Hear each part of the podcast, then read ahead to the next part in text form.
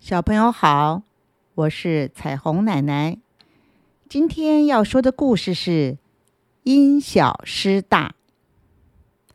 李阿福开了一家小吃店，在这个小镇上，小吃店是很普遍的，各种口味都有。而李阿福的小店并没有什么特色，所以来店里的人也就不多，生意平常。开业了一阵子，李阿福看着三三两两的顾客，心里突发奇想：如果做个广告，生意也许会好转。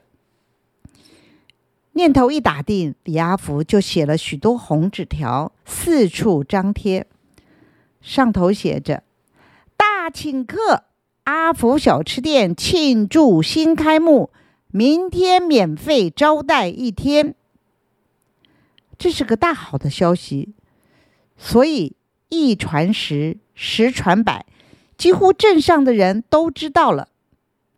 有些人不相信，认为哪有这种免费招待的事；而另外一些人则抱着半信半疑的态度。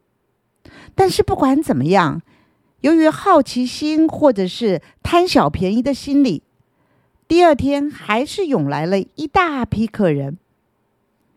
李阿福啊，是忙得团团转。这批顾客点了许多他们喜欢吃的菜，既然不花钱，大伙当然多吃些啊。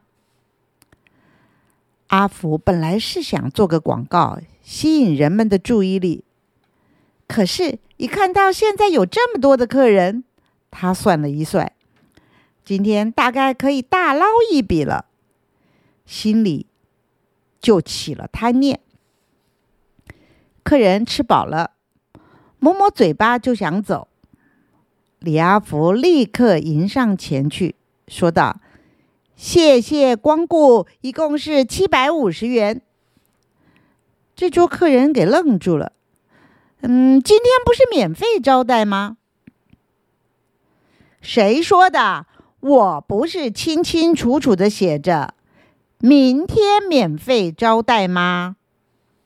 李阿福拉着客人到店门口看那醒目的大红纸条。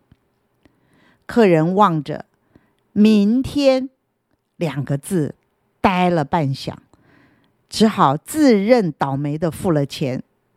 其他的客人也是如此。虽然群情激愤，可是又有什么办法？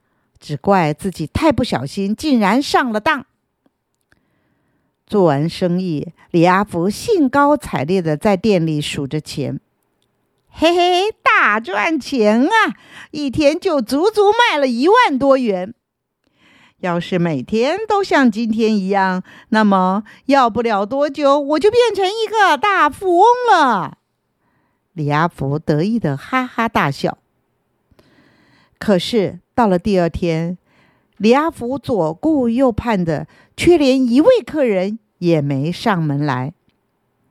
原来大家都知道李阿福是个骗子，谁也不愿意来这里吃东西。过了不久，阿福小吃店就关门大吉了。小朋友，做生意可以像阿福这样吗？因为贪心，让他得不偿失；因为贪心，让他失去了赚钱的机会。好，这个故事就到这里喽，我们下次再见。